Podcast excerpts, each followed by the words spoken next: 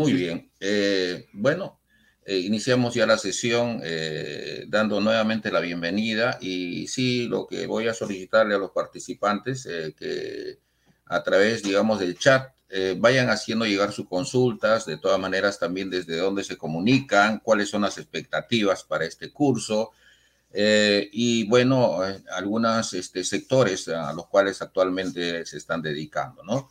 Bien, Em, vamos a tratar el día de hoy este, este, este curso de residencia y supervisión de obras, eh, pero desde una perspectiva este, inicial. Por eso le hemos llamado Introducción a la Residencia y Supervisión de Obras, eh, que el cual, digamos, como contenido es muy amplísimo, muy vasto y tiene que ver, pues, con eh, conceptos, criterios de ver, antecedentes que se dan, digamos, en, en este en esta profesión, ¿no? Eh, algunos de repente mm, eh, conceptos tradicionales y otros que, como todo es evolutivo, ya más actuales, ¿no? Porque al igual que en supervisión, en residencia y o supervisión de obras, hay conceptos pues tradicionales que todavía se mantienen, son lastres que todavía contamos, que es la idea de que el residente o el supervisor de obras es la persona pues que está constantemente observando, buscando los defectos, este, siendo un, hasta cierto punto una persona que lejos de, de repente hacer que eh, se genere un entorno laboral deseado, adecuado, eh, que lleve hacia, hacia cumplir con los objetivos, em, se sienta, digamos, una especie de acoso hacia todo el personal eh, que tiene a su cargo, ¿no? Por eso vamos a ver hoy día eh, como parte importante también el expertise que tiene que tener este profesional.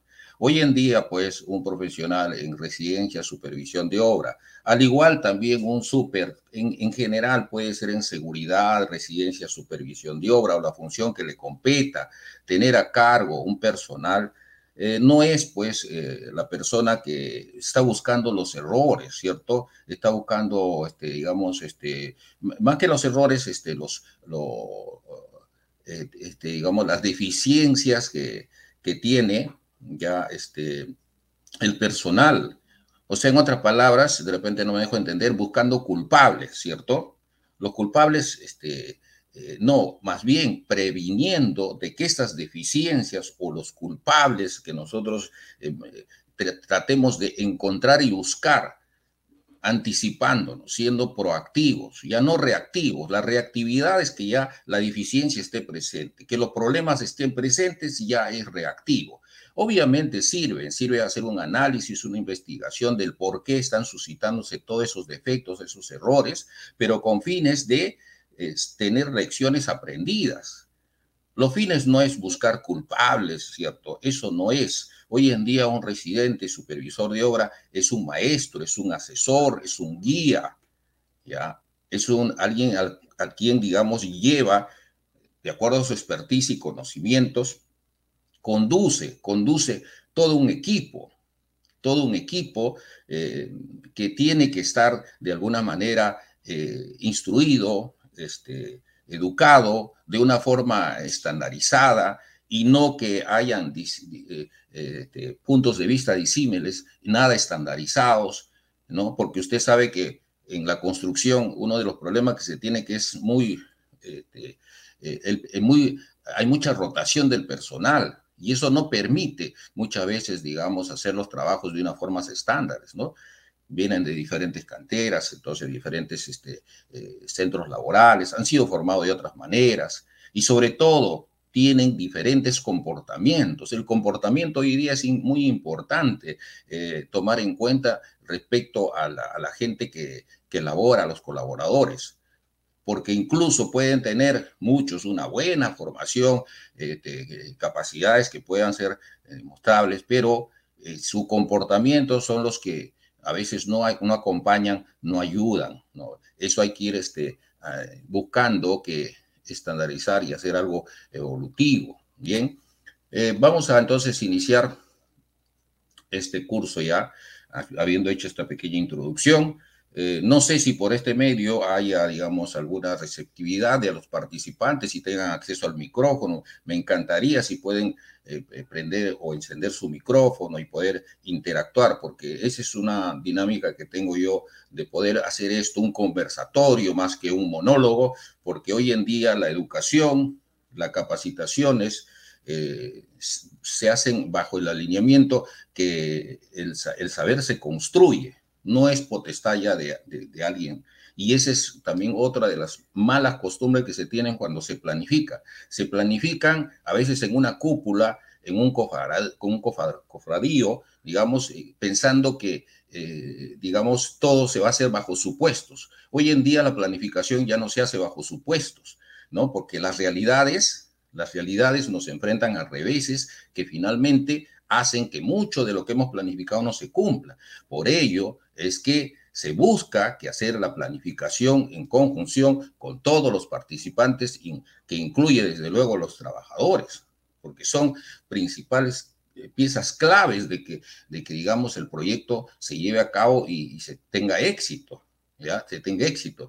Eh, por eso, no sé si también me gustaría saber si ustedes tienen este conocimiento como profesionales, como estudiantes, como personas que están en este sector sobre las, las nuevas filosofías del de trabajo, digamos, que hay en la construcción, que devienen desde luego de, de la filosofía de Lean Manufacturing, que hoy en día se ha, se ha trasladado a, a la construcción y con un tema que no sé si lo conocen, es el Link Construction, ¿no? En todo caso, pueden hacerme llegar y a su vez, este, de repente por el, por el WhatsApp me hace llegar algunas consultas que tengan, ¿ya? Algunas consultas que tengan pueden hacerlos llegar también si, si tienen conocimiento sobre, sobre estos temas que estoy, estoy este, tocando, ¿ya? Va a ser muy importante. Eh, por favor, si es que por echar me hace llegar algunas consultas, ¿bien? Bueno, eh, profesor, Sí, dígame, dígame. Eh, todas las consultas yo las voy a estar poniendo en pantalla y ahí usted lo va a poder visualizar. Perfecto. Este, eh, por favor, y si, y si gustan también que me amplíe, les explique, pongan ahí, por favor, este, ampliar ese concepto. Eso, eso, es, eso es simpático, ¿ya? Entonces, el Lean Construction, pues es una filosofía que lo que busca justamente es básicamente el compromiso de todos los trabajadores, ¿no? Este, buscar que comprometerlos, porque no hay nada más importante como que saber que tienes un personal comprometido. ¿Y cómo se logra esto? Una herramienta que es importante en lo que es el Lean Construction es el Last Planner, llamado el último planificador. Y en ese último planificador, desde luego, ya te preguntará quién es, ¿cierto? Ya es pues el, capataz, el maestro de obra, ¿cierto? Él que está en contacto diario con su personal. Profesor, disculpe que lo interrumpa. Que lo interrumpa. Eh, ¿Sus diapositivas las puso en vista lectura? lectura? No, nada de eso. Todavía no, todavía no he iniciado.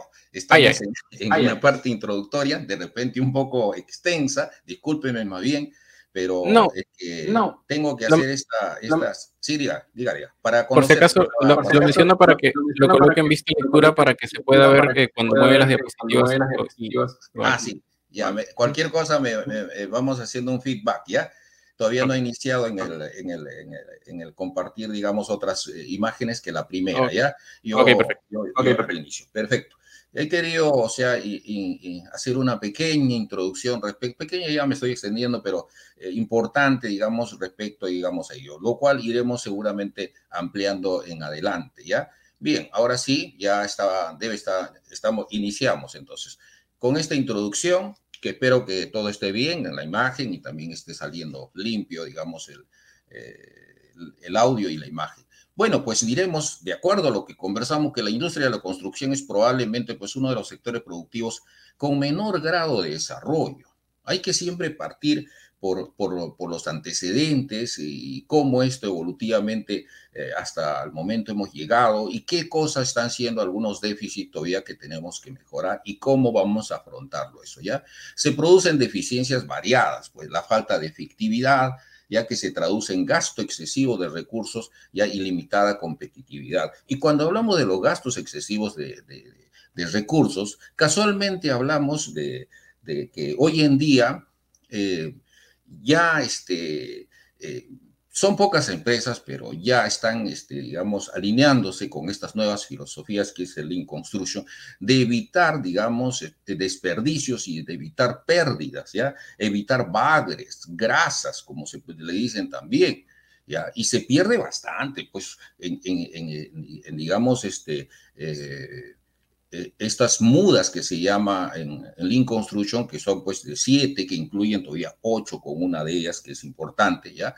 Eh, se pierden eh, en, exceso, digamos, eh, hay pérdidas que son por reprocesamiento, son, este, ¿cómo se llama?, el descuido del talento humano, en fin, una serie de, digamos, pérdidas que seguramente en adelante, cuando toquemos el curso ese de, de Lean Construction, lo veremos más ampliamente, pero de que hay pérdidas, hay pérdidas, pero solamente para, para notarles que es un 30%. Imagínense un 30% de lo, que, de lo que es un proyecto, digamos, del, presupuesto que tú tienes, este, desperdiciar.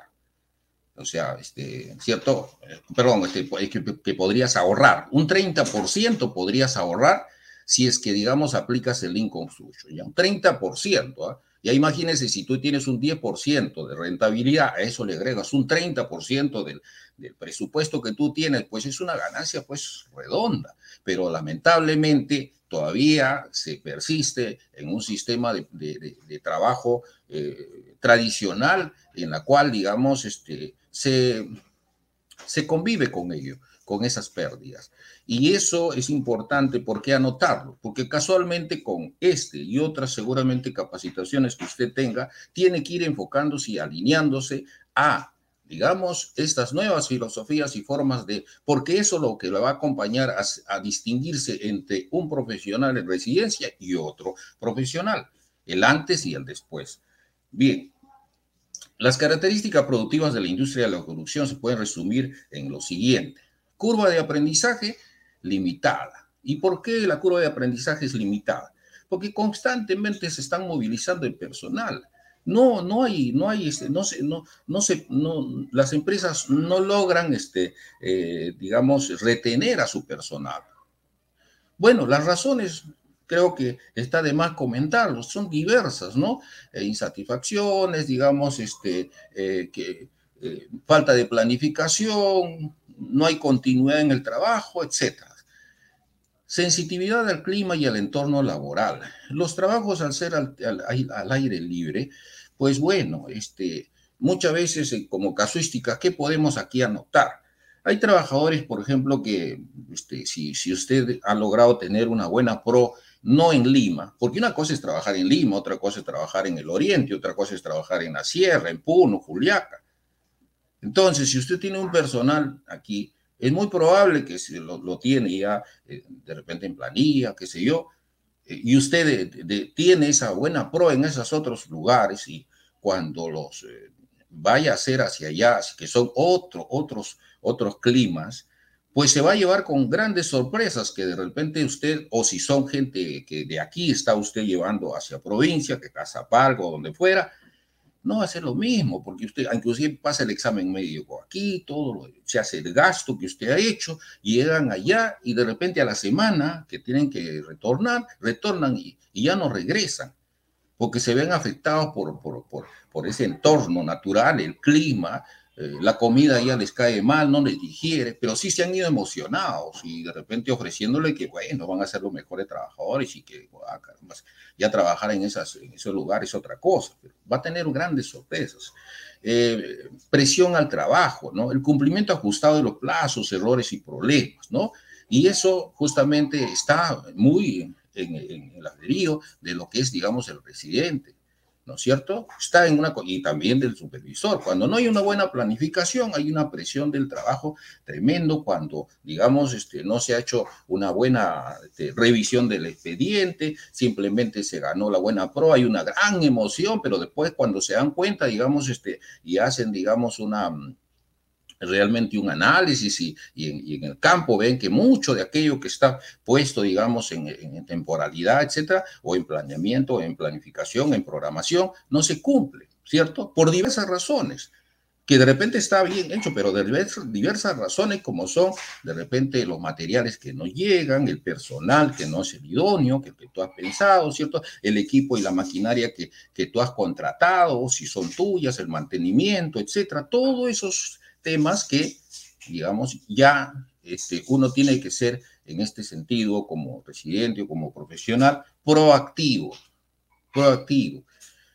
Ser como el leono de, los Sondercat. Alguien habrá visto esa serie o ese, ese dibujo animado. Bueno, no creo, porque ustedes son más jóvenes, ¿no? Ya es un poco más tío, de repente alguien, ¿no? Pero en los Sondercat había pues un personaje que, que se llamaba Leono, ¿no? Y Leono era aquel que miraba más allá de lo evidente. Entonces es así que tiene que ser usted como profesional, mirar más allá y no, este, digamos, este, seguir la corriente. Siempre un profesional de de, esta rama tiene que tener un expertise muy especial, no es cualquier profesional. Incentivos negativos, mire, también es otro problema, ¿no? Fragmentación de la industria, resistencia al cambio, ¿no? Este, y esa resistencia al cambio este, se da sobre todo en, en, personal, a veces, muchas veces jóvenes, que pecan de excesos de confianza, de que eh, insisten en hacer las cosas como ellos creen que está bien hecho, como lo han hecho, como le han dicho, como aprendieron, y difícil, digamos, de entender que hay cosas que hay que corregir. Y también en un personal que tiene ya mucho tiempo, aquel que dice, tengo 40 años trabajando aquí, y usted residente de, residente de obra que te veo jovencito, este, recién pichón, y bueno, si no tienen la experticia, ahí vamos a comenzar que los comienzan a encimar, como el maestro de obra que lo encima a un, residente que no tiene experiencia. Pero hay residentes y residentes, ¿ah? ojo también, a ¿ah? quitarse el sombrero, conocen lo que tienen que hacer. Em, las capacitaciones y reciclaje, pues limitado. Falta de desarrollo sostenido en las capacitaciones. Bueno, a veces este, Em, es comprensible, pero no entendible que en algunos casos se dé eso, porque pues ya el, empleador también de la organización a veces ya no, no, no se preocupa por capacitar a su personal. Miren, en este caso son ustedes mismos o que tienen que estar capacitando, cuando debiera ser una capacitación constante y reciclaje también tendría que haber, porque obviamente, pues eternamente todo uno no va a trabajar, siempre hay un límite para, digamos, este, ir este, eh, evolucionando, ¿no? Entonces, hay una falta de capacitación. ¿Ya? ¿Por qué? Porque, como le digo, todo es evolutivo. Y en esta capacitación, casualmente está conocer estas nuevas filosofías. Y así como estas, hay otras más que constantemente todo va evolucionando. Planificación deficiente, la que le decía, ¿no? Y dentro de ello también está el link con la forma de planificación que se hace, una planificación maestra, una planificación intermedia, una planificación semanal en la cual solamente con la planificación intermedia aplicando Luca Head solamente pasan las actividades que se tengan la garantía de que se puedan llevar a cabo, pero otras no.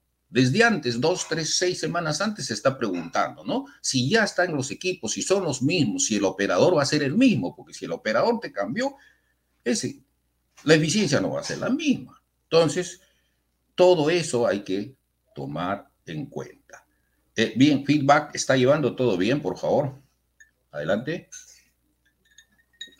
Sí, todo correcto, profe. Correcto, profe. Muy bien. Eh, otro tema es que se trabaja esto en base a la experiencia, pues. Desconfianza ante las ideas nuevas de cambio. Casuística. No sé si, bueno, deben conocer, porque, bueno, ya a estas alturas, ¿no? Eh, vibradores de concreto, ¿cierto? Había una temporada que era nuevo, pero ya hoy día todos conocen que hay una herramienta que se utiliza para vibrar el concreto, que lo que hace es, digamos, este, eliminar el aire que está atrapado. Entonces, ¿qué sucede? Que cuando, esto fue un alumno inclusive que fue, va a hacer un, digamos, una supervisión, ¿cierto? O, digamos, como residente, más que supervisión, es un chequeo de cómo se está llevando a cabo el trabajo, porque esa es su función. Y verifica pues que este, pregunta si han utilizado y bueno, sí, le dice que cuando no lo habían utilizado porque la, herramienta estaba intacta, en caja y todo. ¿Y qué sucede? Que no lo utilizan porque no, no conocían, no conocen algunos cómo utilizar. Porque si utilizas mal esa vibradora de concreto, al final cuando vas a hacer el desencofrado, va a salir unas cangrejeras tremendísimas, ¿no? Porque a veces los, los, los este, insertan buscando, este, eh, haciendo un ángulo, por ejemplo, si estoy haciendo un ángulo, las, las, las, este, ¿cómo se llama? Las deslizan, cosa que no se hace tampoco, porque tiene que ser de forma ortogonal, ya al inicio rápido y en la salida despacio, porque si no se va a aflorar ahí. Bueno, una serie de, de técnicas que se tiene que tener para utilizar, ver el diámetro de acción por el, por el diámetro de la punta. Entonces, todos esos cálculos hacer bien, ¿ya? Ha visto en los techos, en los, en los diafragmas, porque no son techos en los diafragmas, cómo hacen eso, ¿cierto? Terrible, ¿cierto? Entonces, no, ellos dicen, mejor me sale haciendo hechuzado, y con su fierrito están chuzando y no, no. Entonces, desconfianza a estas ideas de cambio, innovación. Pero ¿de quién depende eso? ¿De quién, quién va a ser el maestro? ¿Quién va a educar en eso? ¿Todo le vamos a dejar al maestro de obra? ¿Y nosotros vamos a estar en un cubil?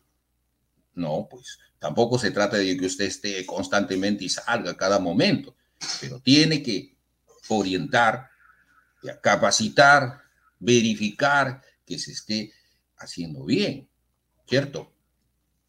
Actitud mental hacia el inmovilismo. Bueno, ya estos son pues fanáticos del gran combo, ¿no? Y no hago más nada, ¿cierto? O sea que no, no, no, no hay un desafío para mejorar el desempeño. El material no, ¿qué hacen sentados ahí, señores? ¿Por qué? Ya estamos para, hay que, ya pasaron las ocho, pero ¿qué quieren que hagamos si no llega material? Pues y si no hay material, no hacemos nada, pues, porque ¿qué hacemos? O sea, eh, están a la espera. Si, si, ha pasado media hora, una hora, ahí están. No, no son, no hay la capacidad de ver, bueno, de comunicar que no llega el material, qué es lo que podemos hacer, ¿cierto? Eh, no hay, no hay, no hay esa iniciativa. La actitud mental hacia el inmovilismo. ¿Ya? Eh, y en este escenario, pues, la actuación real dentro de los proyectos de construcción nos refieren como bajos niveles de calidad, diseño, digamos, y construcción que no reflejan los requerimientos del cliente.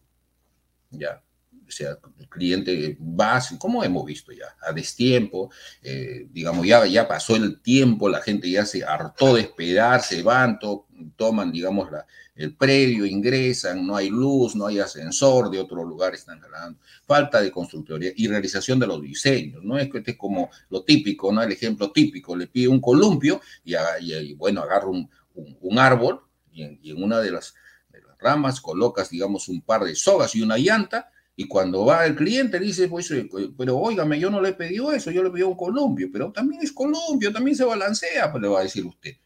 No, pues no es así, tiene que hacer tal y cual como las especificaciones técnicas le pidieron, con todo lo que es calidad, con todo. Falta de constructabilidad.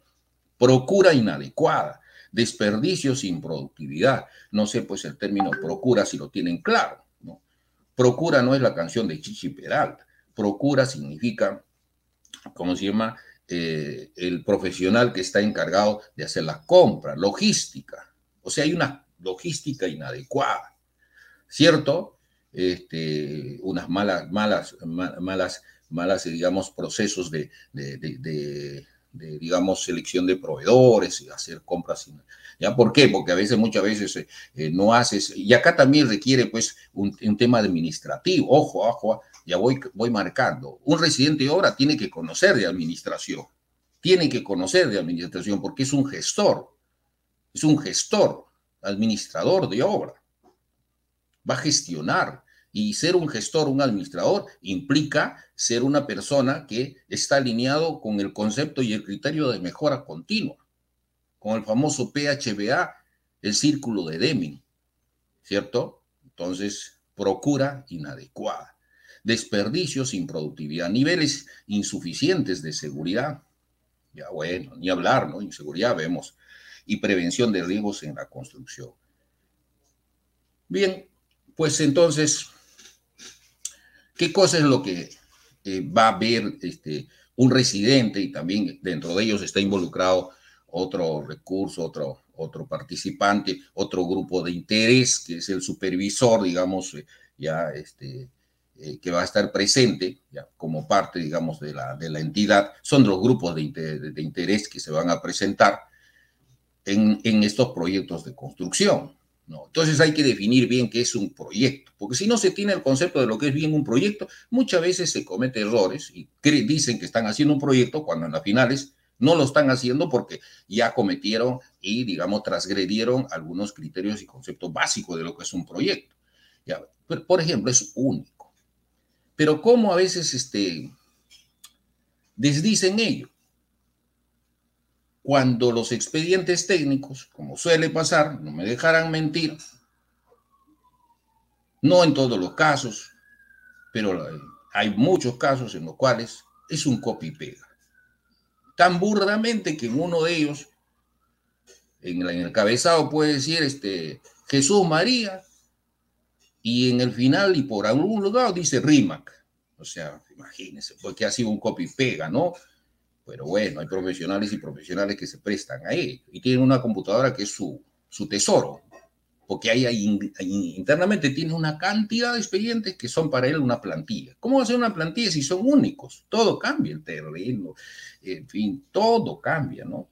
Em, en fin, entonces ya este, tener claro que es único y es por ello también cuando a usted vaya, pues ahora, ahora no, pues prepandemia, eh, algunos alumnos de alguna universidad, porque usted también ha sido alumno, y le pidan, digamos, asesoría, le pidan, digamos, de repente eh, facilitar un expediente técnico, pues ¿por qué lo va a guardar bajo siete llaves usted? ¿Será un banco que cosa un fortín? Un expediente técnico, usted ve, al frente de la uni vas a encontrar expediente técnico de muchas de las, obras, pero ahí sin embargo no, cuando van, no, no, no, no te puedo dar eso, es top secret, dicen. Es único irrepetible. Podrá guiarse, pero no, no, no sirve para replicar otro. Es temporal, otra cosa. ¿no? Hasta ponen ya, ahora ni siquiera hacen cartel de obra. Ponen, digamos, unos cartelitos que parecen, digamos, este, eh, un banner, ¿no?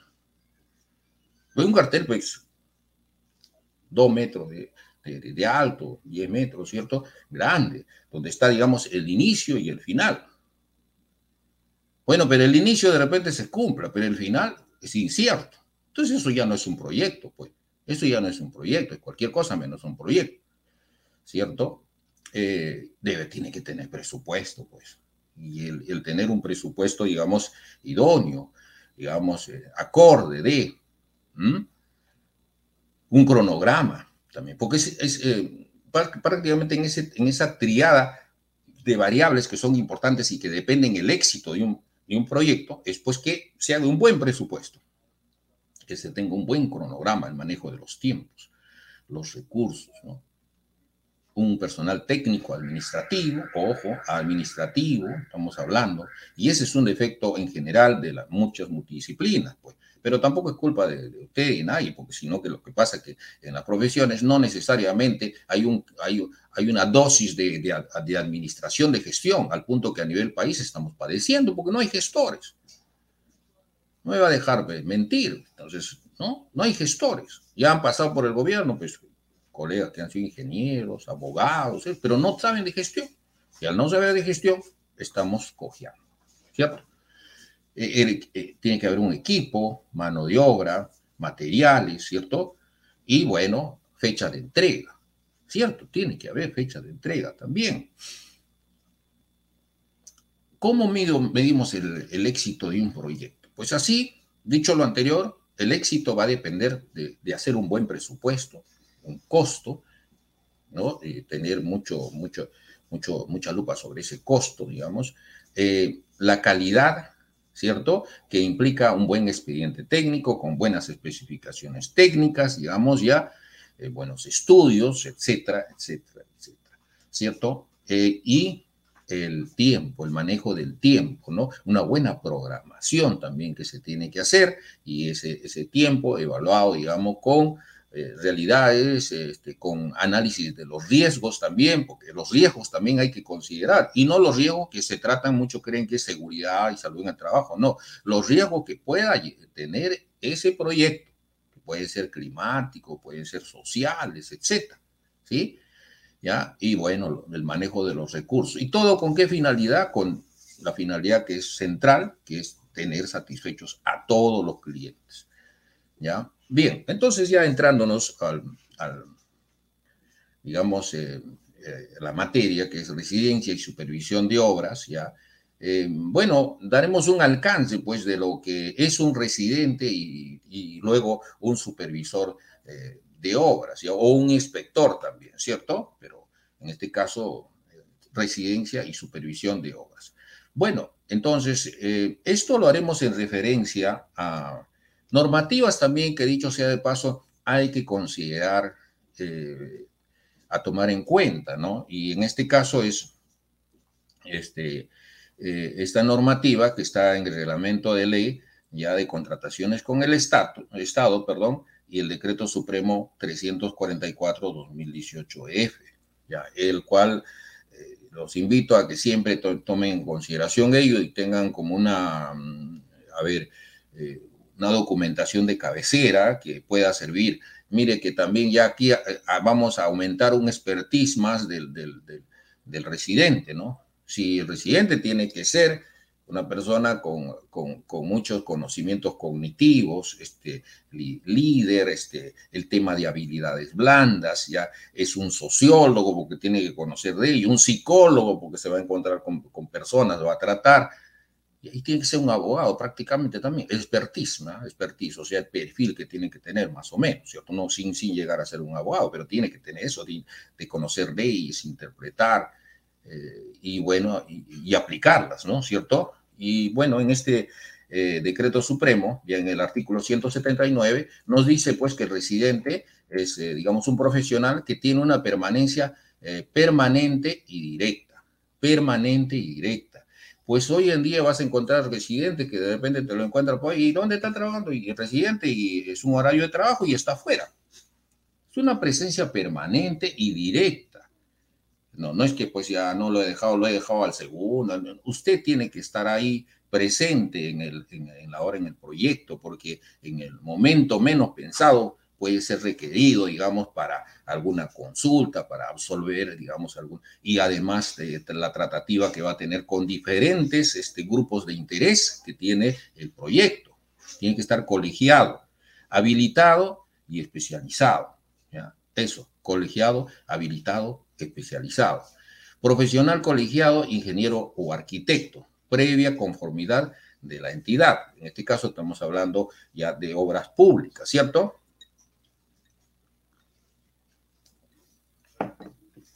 Tomando como concepto la entidad diversas que vamos a tener ya a nivel nacional. Eh, experiencia en la especialidad ya igual o mayor a dos años. Ojo, experiencia en la especialidad. Eh, para este caso, que es del Estado, es mucho más este, acucioso, ¿no? Eh, porque si es este particular, bueno, con tu experiencia de, termina la, te gradúas, tienes todo, eh, estás colegiado, ¿cierto? Puedes trabajar, ¿ya? Pero en este caso, cuando es a nivel del Estado, dependiendo cuál es, eh, digamos, este, el proyecto, eh, las características del proyecto, la especialidad que se requiere, tienen que ser ya igual o mayor a dos años de experiencia en, en aquel proyecto con las características que tiene ese proyecto. Si va a ser, digamos, no sé, eh, digamos, puentes, este, diques, este, eh, edificaciones, ¿qué es lo que hace? No, no, tiene que tener experiencia comprobada, ¿cierto? Igual o mayor que dos años. Ya estamos hablando a nivel del Estado, ¿cierto? Calificaciones y experiencias adicionales en función, ahí está, a la naturaleza, envergadura y complejidad de la obra, ¿ya? Esto lo va a encontrar en el artículo 179, referido ahí, que estoy colocando como pie de página, ¿ya? Eh, representa al contratista, pues, desde luego. Este residente es el que representa al contratista como responsable técnico de la obra. Ojo, solo técnico, ¿ah? No es responsable para temas legales, este, ni tampoco este, económicos. No, solo responsable técnico de la obra. No vaya a pensar, pues, el, el empleador que él es el que va. No, no, no. Él, él probablemente como profesional, si algo pase en, eh, durante su trabajo, que puede ser un accidente, un incidente, digamos, igual también tiene responsabilidad, pero el principal es el empleador, ¿no? No vaya a pasar ahora como, como en el caso de, digamos, Repsol, ¿no? Repsol quiere lavarse las manos, yo he contratado al, de la embarcación, le vas a echar la culpa. Señores, no saben lo que es, digamos, este, digamos, este, y tienen certificaciones en ISO este, 14001, ¿ah? es lamentable lo que dicen, eh, asumen de que, digamos, probablemente nadie conozca de ello, ni, no, no tanto como nadie, sino pocos conozcan, ya, como suele pasar a veces ya, esa creencia, ¿no? Dice, no está facultado a pactar modificaciones al contrato. Ah, bueno, no está pactado, ¿cierto? Su función básicamente, eh, vamos a verla a continuación, pero dentro de ello no está facultado a pactar modificaciones al contrato. No puede prestar servicios en más de una obra. Esto es muy importante, ¿no? ¿Por qué? Porque suele pasar que algunos dicen, ¿y cómo, te va? Sí, ahora estoy este, supervisado, estoy siendo, soy residente, pues en dos obras. Dios mío, ¿cómo en dos obras a la vez? ¿Hay o no hay casos así? Y decirlo, bueno, ya si, si estás haciéndolo, mejor cállate, pero no lo digas, porque eso es una barbaridad. ¿Cómo vas a estar en el mismo momento, digamos, siendo residente de, digamos, eh, una obra? Salvo que sea en paquete, pero muy, pocas, muy pocos son, son así. ¿Entiende? Un poco. Entonces, no, no puede esto darse. Debemos tener en cuenta, en cuenta, está en cuenta, que una adecuada designación del residente de obra ya puede, dice ahí también está escrito, disculpen la digitación, puede determinar el éxito o fracaso de la ejecución de un proyecto. Una adecuada designación. Desde luego, pues. O sea, en otras palabras, ¿el residente tiene poder o no tiene poder en, una, en, digamos, en un proyecto? Sí tiene el poder, porque un buen residente puede llevar al éxito, pero un mal residente te lleva al fracaso también. Entonces sí tiene poder. ¿Y sabe por qué tiene poder? De la palabra poder. Planifica, organiza. ¿Qué más? A ver, si ustedes, bueno, no estamos interactuando, pero usted defina la palabra poder, ¿cierto? ¿Ya? Y va, va a ver, digamos, que en cada una de esas siglas va a encontrar, digamos, todo lo que es, digamos, el, ciclo de la, digamos, de la administración, que es el, el PHBA. ¿Ya? Bueno, es un tema que, luego, luego, este, en algún eh, momento que llevemos gerencia de proyectos, así podemos ver eso. Muchos de los problemas en las obras no son atribuibles al proyecto o calidad de los materiales. Miriam, puede estar bien el proyecto, calidad de los materiales, sino a las desviaciones, mira, deficiencias, omisiones y errores generados durante el proceso de ejecución. ¿Y quién debe este, adelantarse, este, ser proactivo en que no se llegue a que no llegue a haber desviaciones, deficiencias, omisiones y errores.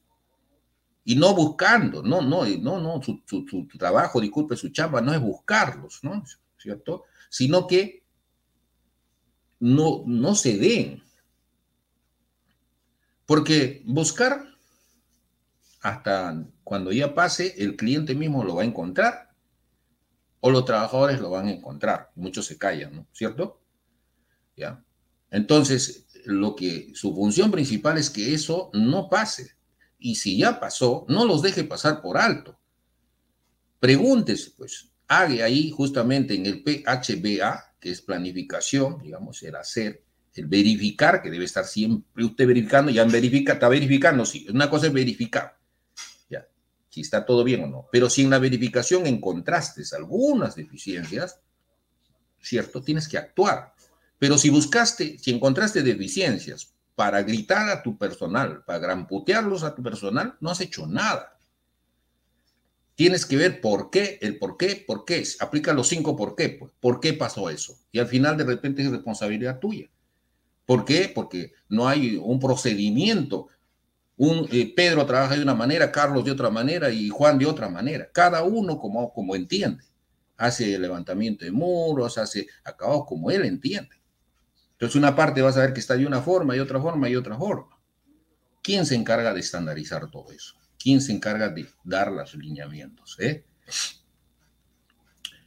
Entonces, aun cuando se tenga personal competente, la dirección del residente de obra, fíjate, ¿ah? Tienes personal competente. Y, ellos, este, muchos se jactan de como te digo, hasta 40 años que dice que tienen trabajando, ¿no? Yo, tocado que 40 años, ¿no? Así, ¿cómo hace la dosificación? No, yo hago así, así. ¿Qué utilizas? Este, ¿Carretillo o buggy? Ah, bueno, estoy utilizando buggy. Y tú sabes que son medidas diferentes. ¿Qué estás utilizando? ¿Qué, qué, qué digamos, este, este, ¿cómo decimos? ¿Cuánto estás haciendo? ¿175, 140, 210? ¿Cuál es la relación que estás usando? Ah, desde que usó ya carretilla y usó buggy, ya es otra cosa. Entonces, la dirección y residente de obra es necesario para garantizar la satisfacción del cliente y los resultados del contratista. Es importante entonces. Eh. Ahora, el perfil que debe tener, casualmente ya hablando de ello, es el perfil, vamos a ver, que debe de tener el residente de obra. El residente debe ser líder. Pues. Ahí va, la clave. O sea, cuando tú escuches que alguien, a veces entre los trabajadores, como pues para caché, le dicen jefe, ¿no? Algunos le dirán, pues no sé, no, no sé si le dirán residente, súper, no sé, jefe, ¿no? ¿Cierto? Bueno, pues ese, ese, ese, ese cliché, si a ti te dicen de residente, debes, debes evitarlo. No sé, que te llamen por tu nombre, ¿cierto? o que te digan ingeniero. Pero jefe, creo que no, no acompañaría, digamos, a lo que hoy se, digamos, este, eh, se busca dentro de lo que es este, un personal, eh, digamos, que, que, apoye, digamos, y que lleve adelante estos tipos de proyectos. ¿no? Yo no quiero jefes, quiero personal que comprometa, que sea líder, que comande, que lleve hacia adelante, digamos, un, el proyecto, digamos, a todo un conjunto, digamos, de personas, ¿no? Eh, no, por si acaso, también otro. Vamos a hacer grupos, dice. ¿Cuál grupo, señor? Los grupos son grupos WhatsApp. Los grupos no tienen, no tienen objetivo. Quítese esa palabra también de grupos. Usted forme equipos. Ahí sí. Señores, vamos a formar equipos. A ver, tú, tú, a equipos. Porque los equipos tienen objetivos. Grupos no, grupos. Forman el grupo de WhatsApp socialmente para hacer algo, pero los equipos es otra cosa, tienen objetivos. Parece mentira, son pequeñas este, eh, criterios que hay que tomar en cuenta, ¿ya? Eh, bueno, entonces tiene que tener habilidades interpersonales, pues. Muchas veces, ya se, conversando, si yo tengo dos, dos este, eh, mm, colaboradores o, digamos, profesionales que están por el puesto de, residente de obra, y hay, un, hay una diferencia entre los dos, básicamente que su capacidad cognitiva y sus habilidades interpersonales. Mucho, si tú me preguntas, ¿cuál de ellos tú, llegado el momento, si es que lo tienen, pero unos más y menos, ¿cierto? Uno cognitivamente es muy bueno, pero habilidad personal no es tan bueno. Y el otro no es tan bueno de repente en parte cognitiva de conocimiento técnica, pero en habilidades personales sí las es. Y yo te aseguro que van a preferir aquel que tiene más habilidades interpersonales. Porque de qué me sirve un profesional que sea técnicamente muy, muy este, conocimientos cognitivos como lo que a veces pasa, si no sabe liderar, no sabe expresarse, no sabe redactar, no es asertivo, no es tolerante, no me ayuda de mucho. Bueno, el, el, el empleador es ya no de contratar a quien quiera, pero no es lo recomendable, ¿me entiende? Porque muy a pesar de que el otro profesional tenga menores capacidades, o sea, técnicas, ¿cierto? Pero tiene muy buenas habilidades personales, es muy creativo, ya, es este, creativo, es innovador, es atrevido, es comunicativo, es líder. Ese señor aprende rápido, digamos, todo aquello que tienen déficit. Pero lo otro al revés, bien difícil, bien difícil. Por eso hay que preocuparse mucho en el desarrollo de las habilidades, digamos, este, blandas, también llamado. Mucho. Que son, por si acaso, 17 habilidades blandas. Ya pues no le pido las 17 habilidades blandas, pero hay habilidades que sí debe contar usted. Todo profesional. De que va la comunicación, timbre de voz, actitud, ¿cierto? Liderazgo. Ya, eso. Por eso sé decir cuando estoy dictando, digo, ahora que es virtual, y si no, acá lo haría también si yo tuviera. Diría, por favor, señor, a ver, coménteme. Porque en realidad, este, profesionales este, Shakiros o Shakiras, no va, pero, ¿no? Ya sabe, ¿no? Sordos, ciegos y mudos. No, eso no va hoy en día. Bien, también tiene que tener valores y, actitudes, ahí está. Y los valores podemos alinearlo con lo que le ha pasado a ver a quién. A Odrebech, Cosapi, Graña. Muy bien todos ellos, top, porque van parte de conocimiento, todo. Su, su misión tenía, muy bien, su misión era ser los, los primeros en todo lo que hacían. Su, su, su misión, perdón, de, dedicarse a la construcción, ser lo mejor, visión, ser lo mejor, y verdad, han copado porque eran a nivel internacional. Pero se olvidaron de algo, de los valores. Creyeron que eso no era importante. Pero fíjese qué tan importante era que perjudicó inclusive a toda una cadena productiva y perjudicó a muchos profesionales que trabajaron mucho tiempo ahí.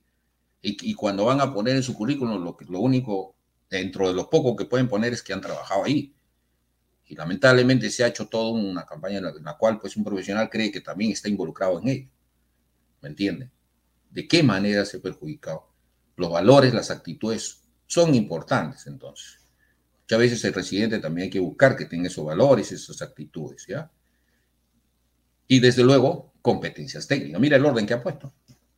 Y las competencias técnicas. Pero si no tiene lo primero, bueno, pasa siguiente. Tiene primero, tiene valores, tiene actitudes porque al final si no vas a despotricar contra la empresa. Y bueno, a ver tus competencias técnicas. ¿ya? Em, estas competencias técnicas están referidas al conocimiento ¿ya? y a la experiencia ¿ya? de las fichas técnicas de planeamiento. Eso. Porque todo lo que no se planifica, ¿qué cosa es? Improvisación. Improvisación es. Y, bueno, el término planeamiento ya he dicho, implica no que hagas las cosas como tú crees que se hace o como, eh, digamos, este, supones que se hace. Cada proyecto es diferente, ¿ya? Entonces eh, tienes que contextualizar, se llama eso. Consultar, comprometer a todos los que van a participar ahí para ver, ver si se puede o no se puede hacer en los tiempos que tú estás estimando, con el personal que tú que tú tienes a ese momento, con el, las maquinarias que tienes a tu disposición, con el lugar de trabajo, con el clima, con la geografía, todo, todo tienes que hacer. Entonces es, un expertise, imagínate. Procedimientos constructivos, bueno, sí, eso sí, no te va a faltar porque eso ha sido formado en la universidad, conocedor de ello. Control, ¿ya? Ah, ¿cómo haces el control también, cierto? Es muy importante eso monitoreo y o seguimiento de los trabajos y recursos, ¿no? Mejora de los procesos, logística, hacer buenas compras, etcétera, etcétera. Entonces, el expertise, por un lado, están sus conocimientos, su formación profesional, su actualización profesional, que es constante, constante, ¿cierto? No hay, no para. Crecimiento profesional, que es lo que se persigue, es lo que se busca con estas capacitaciones, que haya una mejora en ello. La experiencia, ejercicio profesional, capacidad, de negociar. ¿Mm? Negociador, ya dijimos, ¿no? Que cuántas profesiones va a tener que tener. Dios mío, un negociador también. Y no solamente en esta profesión, ¿ah? yo también dicto seguridad. Para lo de seguridad también tiene que saber negociar, porque si no, el empleador le va a decir, ¿para qué, para qué hacemos, digamos, seguridad? Si eso nos, nos quita tiempo. Avancen nomás. Este, y avanzan nomás, pues. Cuando por ahí pasan, digamos, un incidente, un accidente, una paralización, ¿cuánto tiempo se pierde ahí? ¿Cuántas horas hombre? ¿Cuánto se deja de producir? Entonces tienes que tener, digamos, la capacidad de, digamos, de, de, finanzas también, porque tú haces un cálculo, eh, lo, anotas todo lo que se está paralizando y dejando de producir, dejando de ganar, y vas con el gerente, con el jefe, te sientas y le explicas, mire, todo esto lo que hemos perdido en esta... Hoy no lo puedo creer, te voy a decir. Eso fue lo que se pierde cuando se, se, se, digamos, no se toma interés en ciertas cosas que son las correctas y las buenas prácticas. Tiene que ser capaz de discernir, ¿no? Porque va a llegarle un momento de decir A o B, ¿cierto? De decidir. Por eso le digo, tiene que ser una persona decidida, atrevida, que rompe paradigmas y dar soluciones técnicas. Habilidades interpersonales.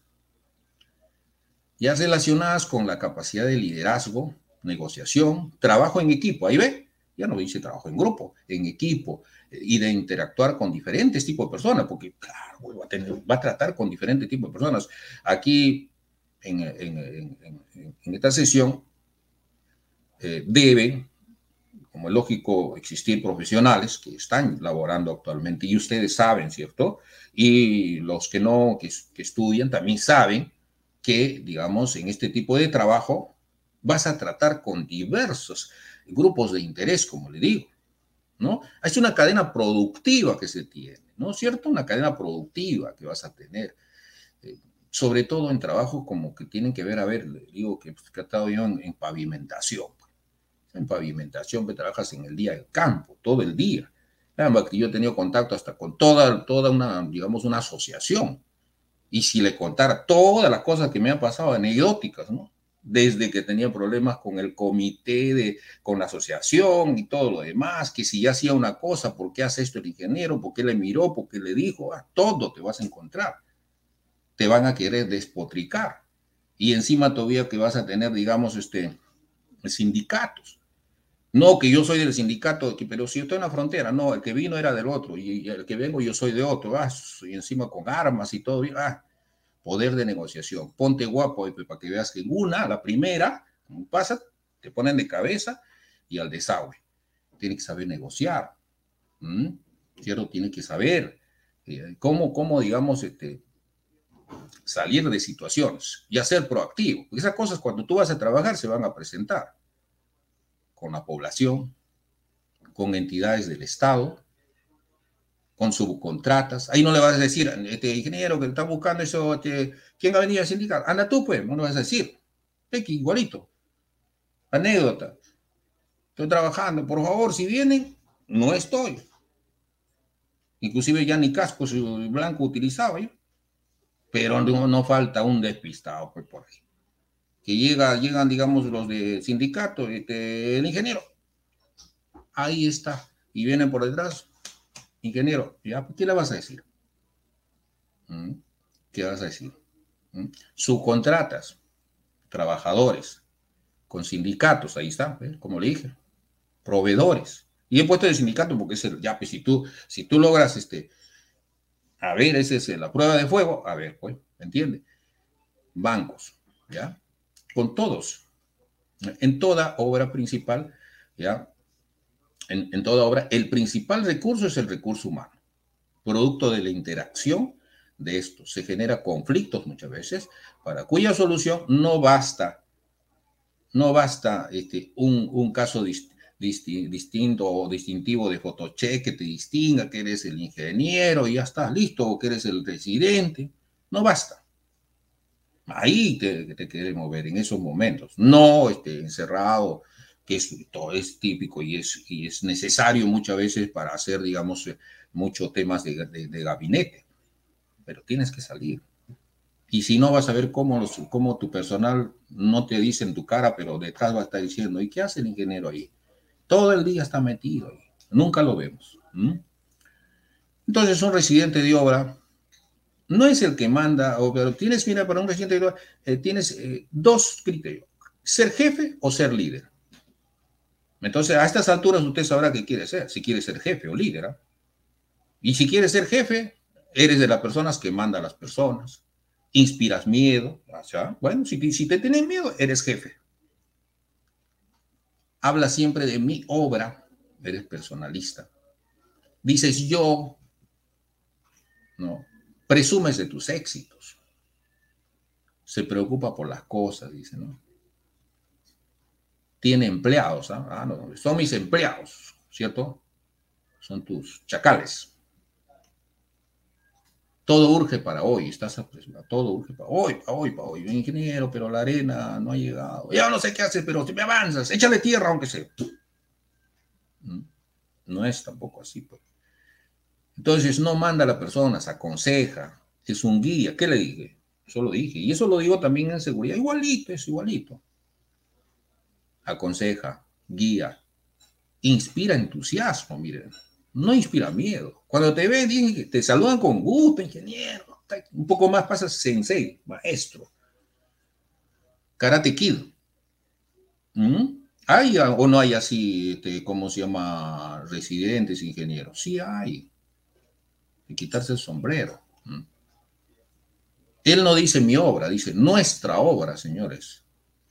¿Ya? No dice yo, sino dice nosotros. No presume de sus éxitos. Esto es gracias a todos los de acá, los trabajadores que hemos logrado este éxito. Pero no es de él nomás. Se preocupa por la persona, no se preocupa por las cosas. Está preocupado también por las personas. No tiene empleados, tiene un equipo de trabajo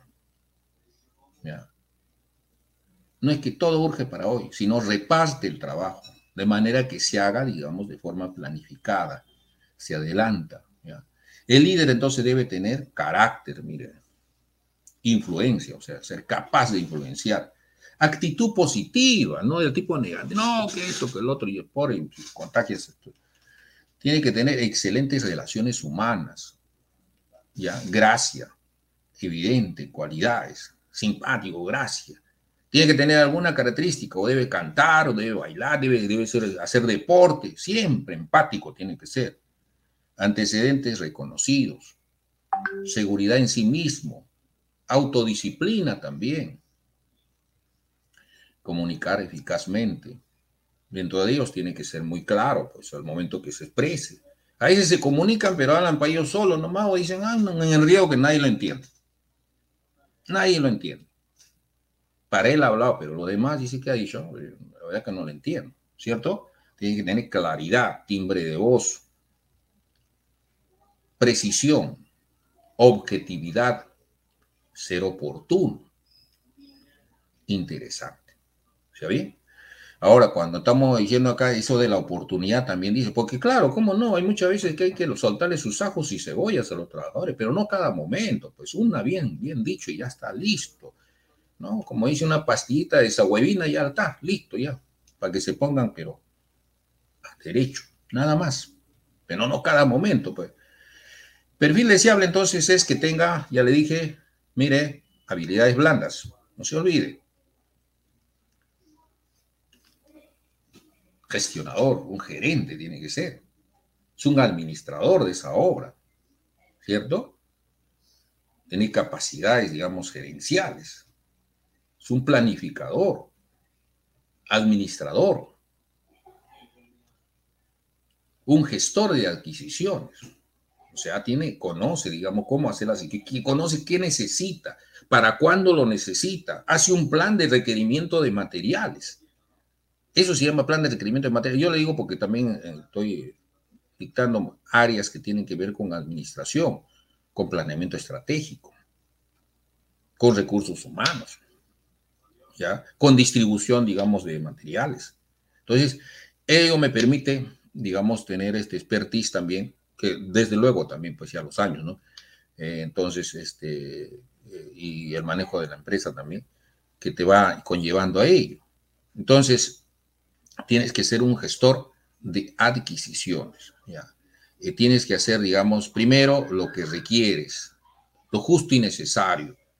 Hacer un, plan de requerimiento este, en función de los, de los proveedores que tienes, porque hay proveedores y proveedores.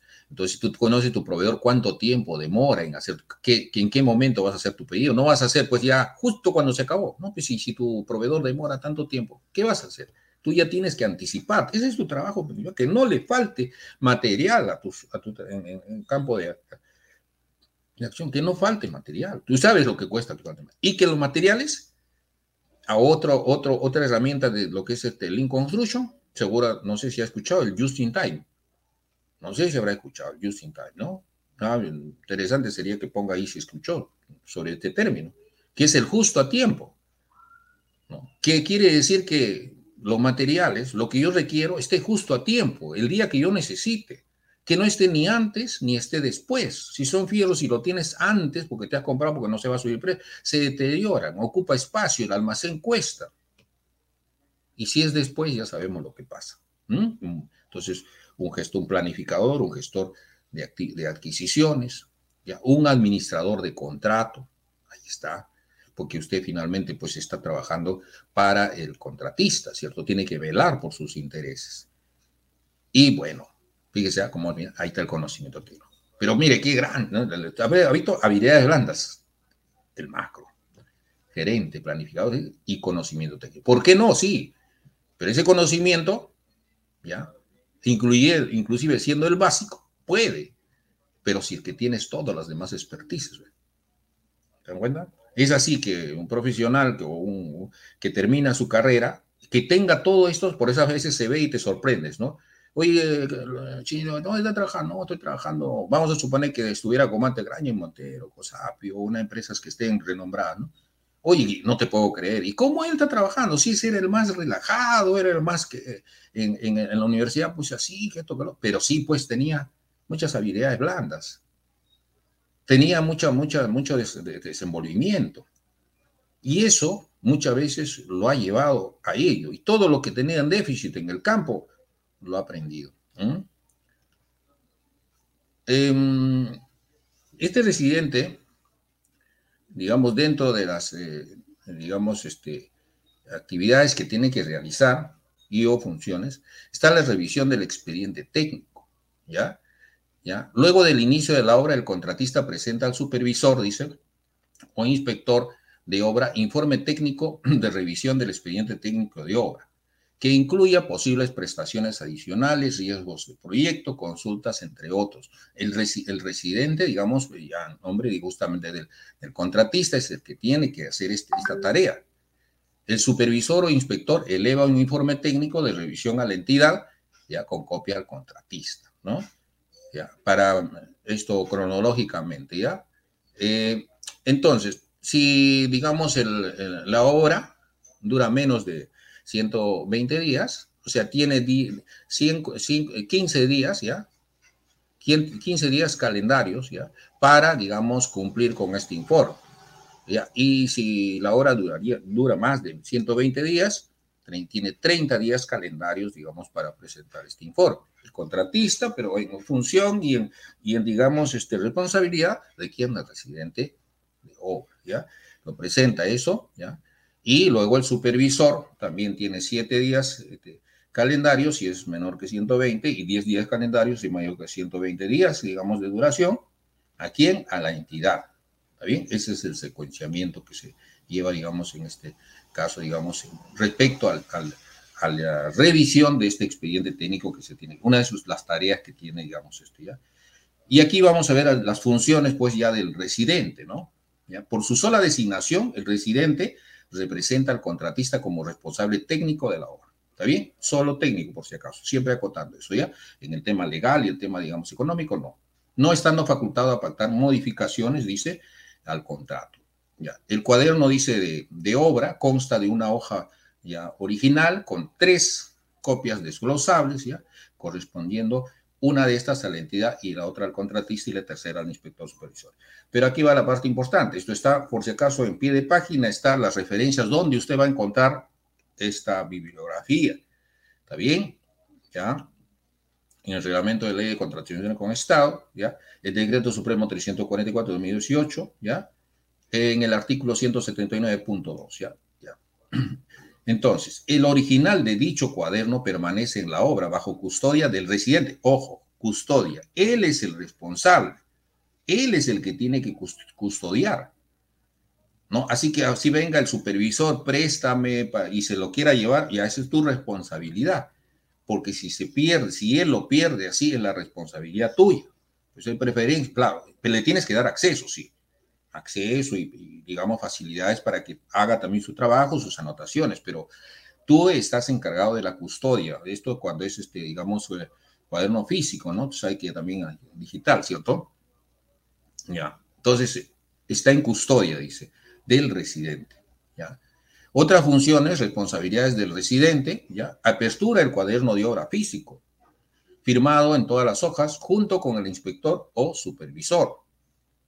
Evalúa junto con, el supervisor permanentemente el desarrollo, el desarrollo de la administración de los riesgos. Y ya le hablé cuando hablamos de riesgos, riesgos, digamos, que podrían presentarse ya este, geográficos, este, climáticos, este, sociales, etcétera. Siempre está evaluando, ¿cierto? En, el tema del proyecto, ya, para tomar medidas ya eh, correctivas. Anota los resultados una vez a la semana mínimo, pero puede hacer más veces, mínimo, dice, ¿no? Precisando sus efectos, los hitos afectados o no cumplidos de ser el caso. Mínimo tiene que ser así. ¿Dónde lo encuentra esto? En el artículo 192.1, perdón, 191.1, 91.2 del reglamento de ley de contratación con Estado, el decreto supremo 344-2018. Respecto a las consultas que no requieren opinión del proyectista, porque hay consultas que no requieren opinión del proyectista, ¿está bien? Y donde interviene también, digamos, el, residente, pero como parte del contratista, ¿cierto? Eh, interviene ahí el supervisor, ¿cierto? O inspector, ¿cierto? ¿Ya? Eh, esas consultas que las está haciendo, digamos, el residente, anotados, digamos, en Ecuador, ya, el supervisor podrá atender consultas que no requieran opinión del proyectista. Solamente cuando no requieran opinión del proyectista, lo va a atender el supervisor o inspector. ¿ya? Ojo, pero cuando quieren, necesiten opinión del proyectista, no, no va a poder ser así. Y ahora vamos a hacer a continuación el otro cuadro, ¿cierto? Espero que esté quedando muy ilustrativamente esta parte. Por ejemplo, y ahí va a tener cinco días, ¿está bien? Cinco días, digamos, para atender estas consultas. Si no tuviera respuesta en esos cinco días, ¿cierto? Ya, si no es absuelta su, consulta, va a tener que acudir ya este, el presidente como parte de la contrata, digamos, va a tener que acudir, digamos, al contratista. Perdón, eh, si, no, si no es este, absuelta su consulta, ya, va a tener que acudir a la entidad. ¿Quién? El contratista. ¿Está bien? ¿Por qué? Porque no me ha atendido, ¿cierto? ¿Ya? Pero tiene dos días para, para ir. ¿ya? Y luego la entidad también debe absolver, ¿ya? luego de, ese, de, esa temporalidad, debe absolver en un plazo máximo de cinco días contados desde el día siguiente de su recepción de la consulta, debe absolver yo también todo lo que es referido a las consultas que no requieren opinión del proyectista. Pero y ahí tiene cinco días, ¿cierto? Pero hay otras consultas que requieren ya opinión del proyectista, ¿está bien? Y aquí nos dice que el supervisor o inspector elevará la consulta, ya aquí en este caso ya él va a elevar la consulta a la entidad en un plazo máximo de cuatro días. Y luego, ya, cuatro días, ahí está, ya, y luego la entidad, conjuntamente con el proyectista, ¿ya? No es que cada uno va a tomar, sino en todo este lapso que de 15 días, ¿ya? corresponde a la entidad en coordinación, en coordinación con el proyectista, absolver en ese tiempo total la consulta dentro de un plazo de 15 días ya siguientes a la comunicación del inspector o supervisión. Ese es en el caso que requiere opinión del proyectista, porque en este caso el supervisor no puede solucionar eso, lo eleva a la entidad. Ya, ¿Está bien?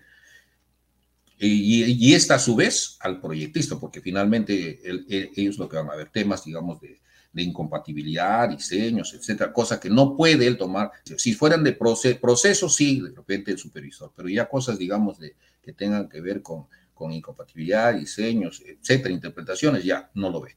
La demora, dicen, absolver ahora una consulta genera derecho a solicitar. Este si fuera el caso que pues pasa todo este tiempo, ¿no? Ampliación de plazos contractual a partir de la fecha en la que, en la que la no ejecución de los trabajos en materia de la consulta empiezan a afectar la ruta crítica, sobre todo, ¿eh? del programa de ejecución de la obra. Artículo 193 de este reglamento de ley de contratación de Estado, decreto supremo 344. Ya. Ahora, también hay otras de las funciones. Registrar el cuaderno de obra en circunstancias que ameriten ampliación de plazo también lo tiene que hacer.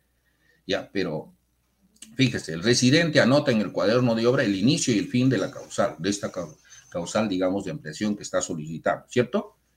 Y muy importante que no solamente ponga en la anotación la causal, ¿cierto? Que puede estar detallado. Tiene que colocar el inicio de la causal. Si no coloca ese inicio de la causal, se va a encontrar en dificultad. Tiene que estar especificado el inicio de la causal de la, ocurrencia en días previos que va eh, hacerlo y también el fin de la causal.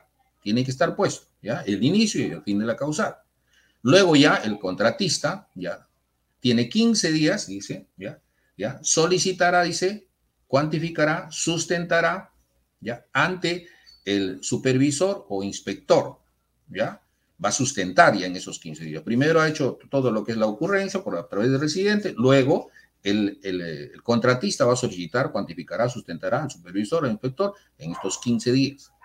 Luego el inspector, en cinco días hábiles, emite un informe que sustenta técnicamente su opinión, ya lo remite a la entidad y al contratista. Ambos le, le envían. No, mire, esto es lo que yo este, sustento técnicamente, lo cual una copia para el contratista y otro para la entidad, ¿cierto? Y la entidad en estos 15 días hábiles ya después de recibido emitirá su resolución o documento correspondiente. Ya, si no emite pronunciamiento, se entiende aprobada la solicitud, silencio administrativo, ¿cierto? Con plazo indicado por el supervisor. ¿Ya? Em, también siempre puede existir algunas este, este, eh, diferencia, ¿cierto? También para lo cual también este, se, requiere la sumisión a la Junta de Resolución de Disputas y Conciliación y o Arbitrajes, ¿ya? Espero pues a estas alturas que esté llegando todo bien, por favor.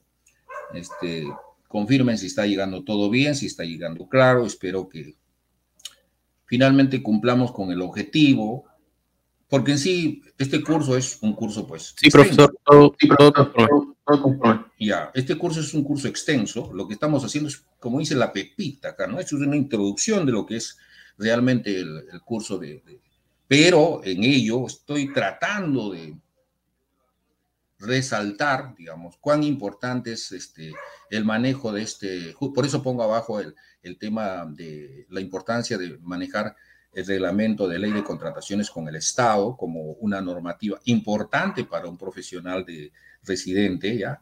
A veces no necesariamente se maneja eso, pues claro, es muy ducho en manejar procesos constructivos, materiales, maquinarias y equipos, rendimientos, eh, etc., etc., etc.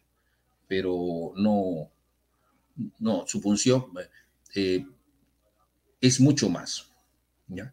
Tiene que ver justamente, se, está se pone en la posición de defender los intereses del contratista y, hacia el contratista, quien va a estar como una sombra, quien es el supervisor o el inspector, pues buscándole, él, él va a estar, lo que usted hace con sus obreros va a tener a él como, como sombra. Este.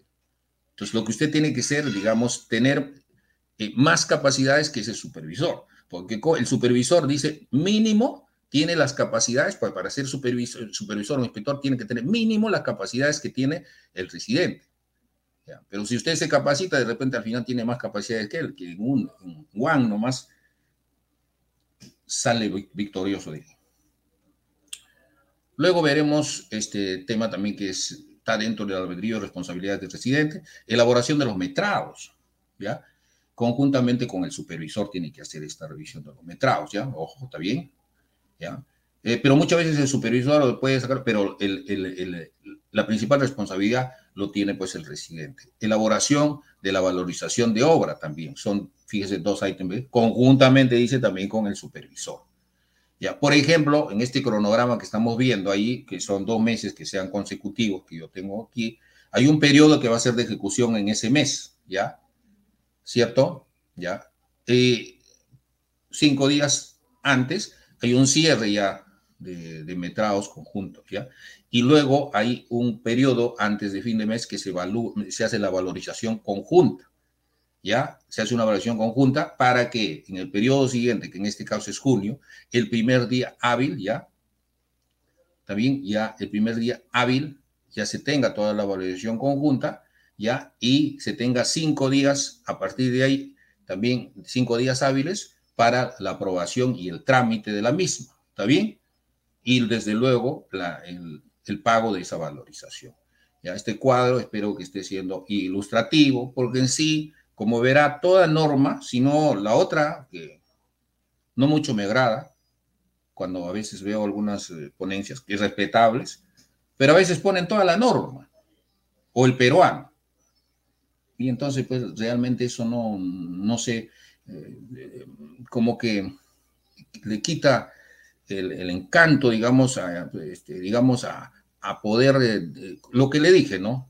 Innovar, ser creativo, etcétera. Pero sí veo que hay muchos casos, sí, que también hacen este, muy buenas este, interpretaciones, presentaciones, desde luego las de las cuales hay que siempre ir nosotros también este, haciendo, digamos, una mejora continua, siempre una retroalimentación, ¿cierto? Y espero que también lo poco mucho que ahora estamos haciendo sirva para que algunos de ustedes retroalimente también y sus puntos de vista los tenga más claros, ¿no? Seguimos entonces, ¿ya? Presenta las valorizaciones, dice, de mayores gastos generales. Muchos de estos términos para usted profesional este, que es en esta materia les es muy común, para los estudiantes también, ¿ya? Procedimiento de aprobación ya de los mayores gastos generales de supervisión e inspección. Tenemos eh, Primero, involucrados, grupo de interés, contratista, supervisor y entidad. ¿Ya? Entonces, en esta primera parte no se establece el, plazo para la presentación de valorización y costos y, gastos generales al supervisor ya o inspector. Pero luego ya de presentado, ya hay 15 días en el cual el supervisor eleva la valorización a la entidad, ¿ya? Pero puede hacer antes, hasta 15, ¿no? Pero puede hacerlo antes. Pero finalmente, entre lo que es la supervisión y la entidad, digamos, tienen 30 días ya puede ser sometido a la sumisión eh, de la Junta de Resolución de Disputas. Eso cuando también vemos que no ha pasado lo siguiente, que la entidad emita una resolución o documento aprobando el plazo. ¿Está bien? Limitaciones ahora ya del residente, porque también así como tiene atribuciones, tiene funciones, tiene ciertas limitaciones todas ellas referidas en este reglamento de ley de contratación con Estado, del decreto supremo 344 de 2018, en el artículo, este caso, 177. ¿Qué dice? No puede modificar el contrato, tampoco puede pactar modificaciones, lo que conlleva a que no pueda prestar servicios en más de una obra a la vez, salvo en obras con por paquete, ¿cierto? Eso ya creo que lo comentamos antes. No puede. Y aquel profesional amigo que usted tenga que está en más de dos obras, ya hay que mirarlo como cosa, digamos, no tan eh, de buenas prácticas. No puede presentar solicitud de ampliación de, plazo. Esas son las limitaciones que tiene. No puede presentar presupuesto adicional de obra. No está eso de tampoco. No puede presentar solicitudes de arbitraje. ¿ya? Estas son las limitaciones que tiene el residente de obra. Y bien, ahora vamos a ver, ya casi para completar justamente, porque hay algunas, este, como ha visto, algunas que son eh, hay un compartimento en lo que el residente hace con el supervisor, ¿cierto? Acabamos de encontrar algunas de esas compatibilidades también, pero ciertamente pues este, tienen funciones diferentes, ¿no? Y los grupos de interés a los que representan son diferentes, porque en este caso el residente tiene representación del grupo de interés del contratista, mientras que el inspector y o el supervisor del grupo de interés de la entidad. Muchas veces es propia de la entidad o puede ser, digamos, eh, de, una, de, una persona jurídica también. Finalmente, pero ambos tienen que ser, eh, ¿cómo se llama? Eh, ¿Cómo se llama? Personas este, naturales, ¿ya? Entonces, este inspector es responsable de velar, ¿ya? De velar directa y permanentemente ya por la correcta ejecución de la obra y el cumplimiento del contrato, claro, porque está de parte del, del, que ha hecho, el que, el que, ha, el que ha solicitado el, contrato, que es la entidad. Entonces tiene que velar por esa parte. Y a, ellos ahora le corresponde velar por la otra parte. Están en contrato, ¿cierto? Va a velar por la otra parte. Que todo se lleve a cabo, ¿cierto? De, forma idónea y correcta, ¿cierto? Eh, igual vamos a encontrar también todo esto que estoy yo colocando aquí, obviamente de forma resumida, porque usted lo va a encontrar, pues, una parte literal que va a tener que soplárselo todo, ¿cierto? Aquí, bueno, como ve, lo estoy sacando con viñetas, ¿ya? Y obviamente extendiéndome en el momento de la explicación. En el artículo 186 de la resolución, o perdón, del reglamento, el decreto supremo que ya referí, nos dice también que es de presencia permanente y directo.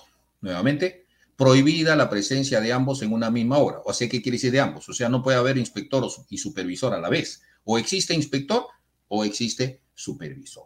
¿Ya? Eso que quede claro. El inspector, ahora para ver, pues, ¿qué, qué diferencia? El inspector es un profesional funcionario, ya, servidor de la entidad. O sea, el inspector es parte de la entidad, expresamente designado por este. Es un profesional funcionario de, de la entidad, ¿ya? El inspector, ¿ya? Y el supervisor, persona natural o jurídica especialmente contratado para dicho fin, porque si no tienes un profesional dentro de lo que es la entidad al cual le llamarías inspector, lo que vas a hacer es contratar, ¿cierto? O subcontratar, si quiere llamar, a un supervisor, que es una persona natural o jurídica especialmente contratada para dicho fin. ¿Está bien? Pero al ser este, inclusive jurídica, quien va este, a aplicar es una persona natural. Ya no, no, no la parte jurídica, sino una persona de todas maneras natural al menos con experiencia y calificaciones profesionales establecidas para el residente de obra. Como le dije, o sea, mínimamente tiene que tener esa, esa expertise. Entonces, como le digo, te vas a encontrar con, con, supervisores o inspectores que están tas con con tu, con tu capacidad, o en muchas te los llevas de encuentro, ¿cierto? Depende de cuál, cuál ha sido tu capacitación, ¿cierto? Como que te puedes encontrar con inspectores o supervisores que, digamos, tienen mucha mayor experiencia la tuya, porque para ella, ese, es más o menos la, interpretación de. Es obligatorio contratar un supervisor cuando el valor de la obra de ejecutar sea igual o mayor al monto establecido por, en la ley eh, ya de presupuesto del sector público para el año fiscal respectivo, ¿ya? Y no puede prestar servicios en más de una obra. Otra vez también estamos viendo lo mismo porque es permanente, pues directo, no puede estar yendo, pero sin embargo también vemos eso. ¿O no? Los grupos de interés entonces que vamos a ver, ya como lo hemos estado anotando, es una entidad que puede ser que es del Estado, el cual requiere una obra, ¿cierto? Puede ser un colegio, un puente, pavimento, eh, diverso, ¿cierto? Hay un requerimiento. Y para ello, justamente, se requiere eh, realizar el proyecto. Para esto interviene el proyectista que puede ser externo, puede ser también de la misma entidad también, ¿ya? Y para que eh, luego ya, eh, si es que va a ser contrata, requiere alguien que vigile, que se lleve a cabo de forma idónea todos estos pasos, ¿no? Y que, este, en este caso es el supervisor, ¿ya? Eh, que tiene la función de hacer el control justamente de, este proyecto, de esta obra, y también dar las soluciones, no solamente el control, pero siempre y cuando sean de procedimiento, proceso, ¿cierto? Pero de parte de diseño, cosas que sean incompatibilidades así, no, él no puede. Tiene que ir a la entidad, la entidad va al proyectista, el proyectista se encarga porque él es el que ha hecho y, revierte para dar la solución. No lo puede dar el supervisor. Ya, ciertas soluciones, ¿no? Porque no vaya a entender que todas. Ya, eh, informa también, coordina y asesora también, ¿ya? ¿Está bien? Este, entonces, como habíamos dicho, hace el control, ¿cierto? Eh, y cuando tiene algunos este, problemas que no puede solucionarlo, los eleva a la entidad, la entidad, digamos, al proyectista, ¿ya? Y también, desde luego, la supervisión puede hacer coordinaciones también, ya con el proyectista. Más o menos este es un secuenciamiento que espero que esté quedando claro. Ya. Eh, respecto también a algunas este, funciones y o responsabilidades, ¿no? Tiene la revisión de los documentos técnicos para la firma de contrato, ¿ya? O sea, programa de ejecución de la obra, o sea, toda la programación que se tiene, ¿cierto? Que incluye la ruta crítica, el calendario de avance, eh, el avance de valorización, perdón, el avance de obra valorizado, todo ello, ¿está bien? Hace una revisión de todo ello. Ya el calendario de adquisiciones también va a revisar ya de materiales o insumos necesarios para la ejecución de la obra, en concordancia con el calendario de avance valorizado también que debe ir de la mano calendario de utilización de equipos, ¿cierto? ¿Ya? Entonces, todos ellos. Estas referidas, como vuelvo a remarcarles, mm, ya no lo voy a, me voy a extender ahí, en la parte de pie página está el artículo a cual refiere todo esto y que lo va a encontrar usted. Ya.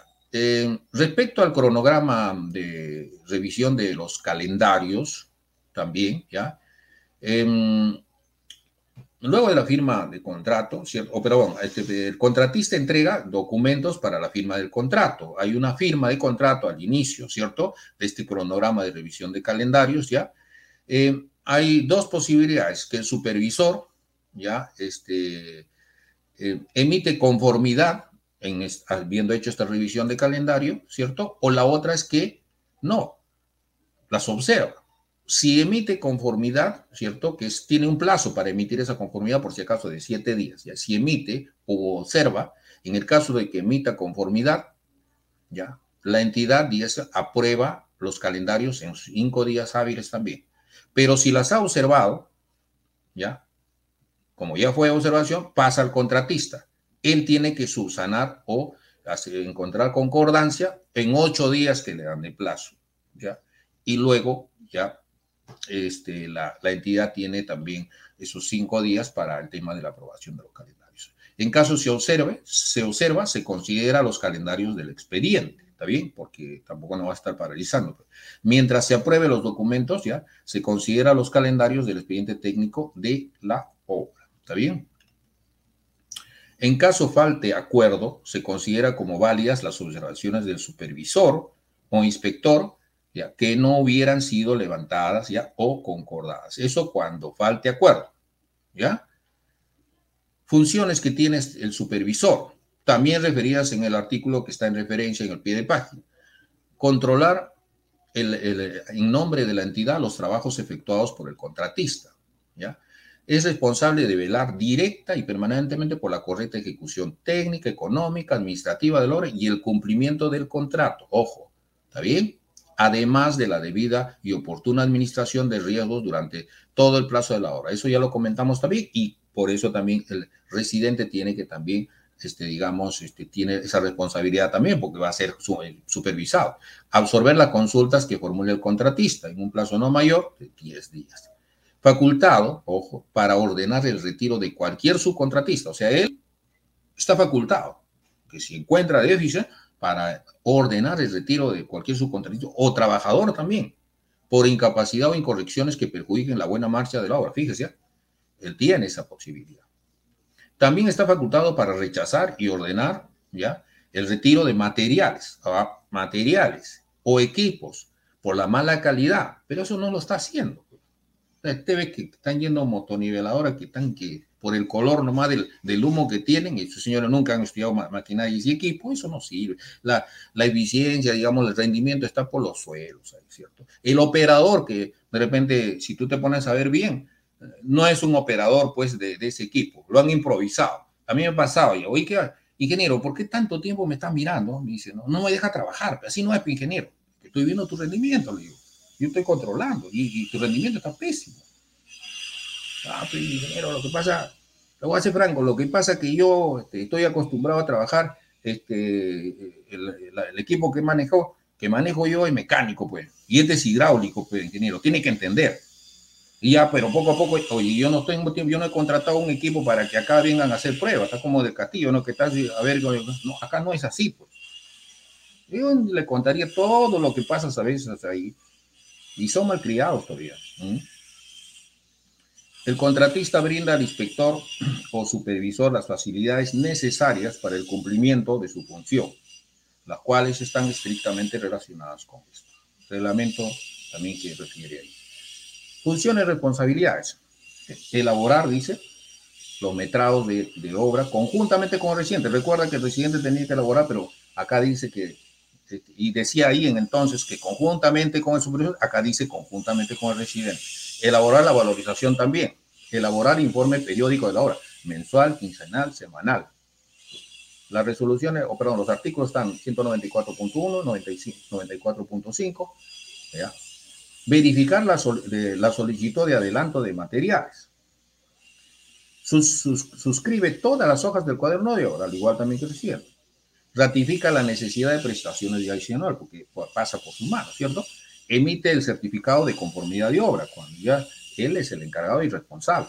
Elabora la liquidación del contrato de obra. Cierra el cuaderno de obra.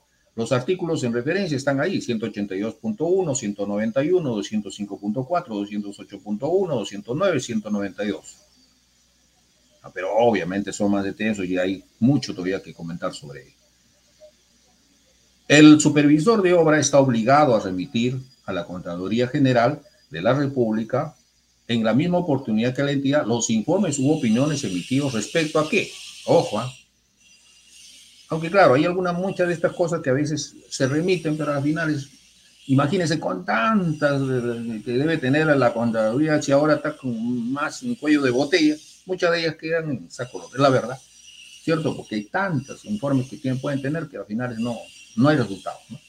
Por ejemplo, dice que va a ser, está obligado, ya lo remite, adicionales de obras, solicitudes de mayores gastos generales, variaciones en el calendario de obra, todo eso se le remite pues a contaduría, digamos, general, pero como cosa, digamos, formal, pero finalmente mucha de esa debe tener, pero imagínense, ampliación de plazo, y es por eso que vemos todo lo que vemos, aplicación de, penalidades, otros emitidos en el marco de sus funciones. Y esto pasa también casualmente porque la contaduría, eso pues no se trata de tener este, muchos abogados, contadores, tiene que tener ahí también un multidisciplinario. Si la contaduría no cuenta para cada actividad que tenemos a nivel país, profesionales, digamos, que conozcan, de acuerdo a los lineamientos regulados en la Contaduría General de la República a través de la directiva, ¿ya? Esta, esta obligación no representa paralización, ¿ve? O sea, claro, lo, lo, lo, derivas, pero no, no hay paralización del plazo de ejecución de la obra, sin perjuicio del ejercicio del control concurrente que realiza la Contaduría General de ser el caso. Ya cuando muerto Sirio está todo, ese es el momento el que tendría que elegir. Muchas veces por eso se pasan, todo lo que estamos pasando es porque justamente hay ineficiencia con eso. Y eso es, digamos, algo que está formal Limitaciones, dice. Fíjense acá, no puede modificar el contrato. Ojo, no puede modificar el contrato. Tampoco puede pactar modificaciones, ya eh, lo que conlleva que se da cuenta, como en el caso también del residente, hay limitaciones que va a tener el inspector, ¿ya? Entonces, si no puede modificar el contrato, tampoco puede pactar modificaciones, lo que conlleva que no puede aprobar trabajos adicionales. No puede pactar paralizaciones de obra. Si se da cuenta, mire, también, eh, al igual que en el caso del residente, ¿no? No puede modificar el proyecto también. El residente tampoco no puede hacer eso da cuenta? Esto tiene una base legal 160 del reglamento. Como verán, tanto el residente, el inspector, ciertamente hay eh, cosas, este, características eh, comunes y otras no, desde el punto de vista que la representatividad que tienen a los de los grupos de interés, uno es del, contratista, el otro es por lado de la entidad y eh, las este, funciones también, muchas de ellas que este, eh, difieren, ¿no? ¿Está bien? Porque em, lo importante es que conozcan bien, o sea, su función. Muchas veces se ha visto, pues, que en el caso, no sé cuál será la experiencia que ustedes tienen o casuísticas que han visto, que en el caso, por ejemplo, del inspector, residente, o perdón, supervisor, es muy deficitario todo aquello.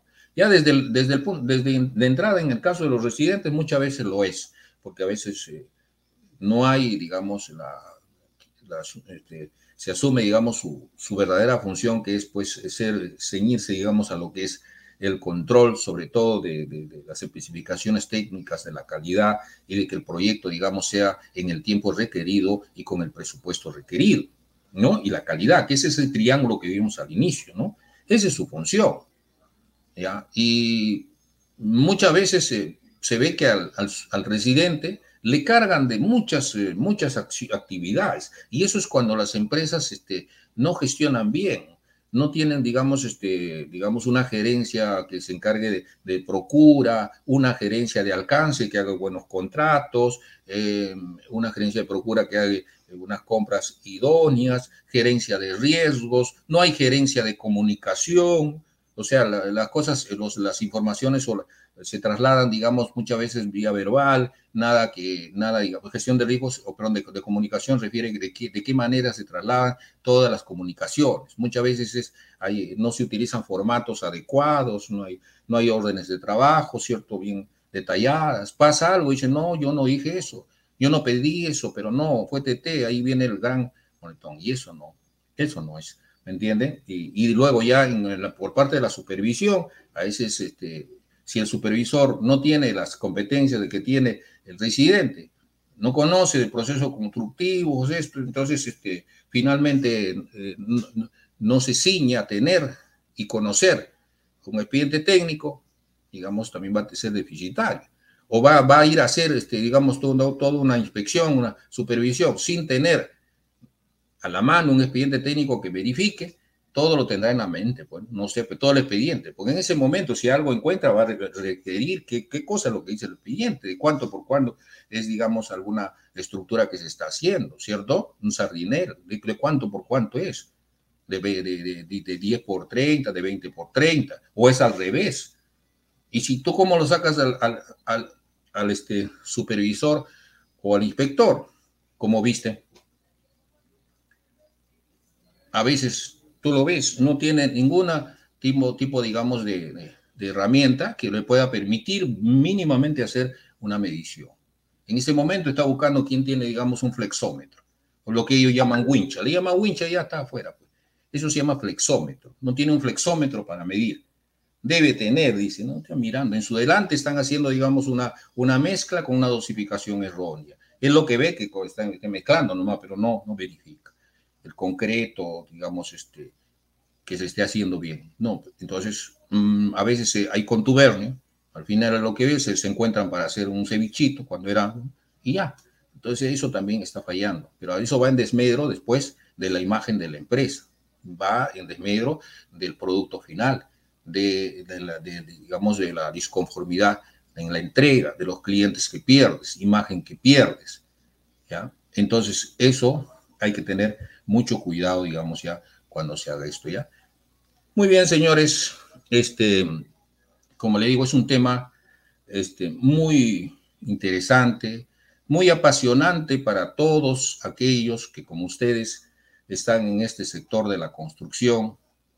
Hablar de construcción para ustedes debe ser como para eh, los caballeros y algunas damas también que le guste el deporte, hablar de deporte. Y debe ser bajo esa perspectiva que usted debe tomar todo este tipo de capacitaciones, por eso es muy importante que, sea, este, que se interactúe y se comente. No tenemos esa facilidad ahora de, que podamos comunicarnos, pero sí me hubiera gustado que nos comuniquemos y interactuemos y pongan su punto de vista y de repente por ahí hasta polemicemos, ¿no? Porque finalmente dice que el saber se construye, ¿ya? El saber así se construye, conforme, digamos, se va eh, avanzando en diversos temas, ¿ya? Eh, muy bien, este, por mi parte, este, yo les agradezco ya su participación a todos los que han estado presentes, este, los que están eh, por esta vía, y también a aquellos que están compartiendo por, por Facebook, YouTube. dejen sus comentarios, ¿ya? Y bueno, agradecer también este, la acogida que nos da eh, INAGEP, ¿ya? La empresa que el día de hoy nos ha cobijado en esta, y al cual agradecemos a este instituto, ya que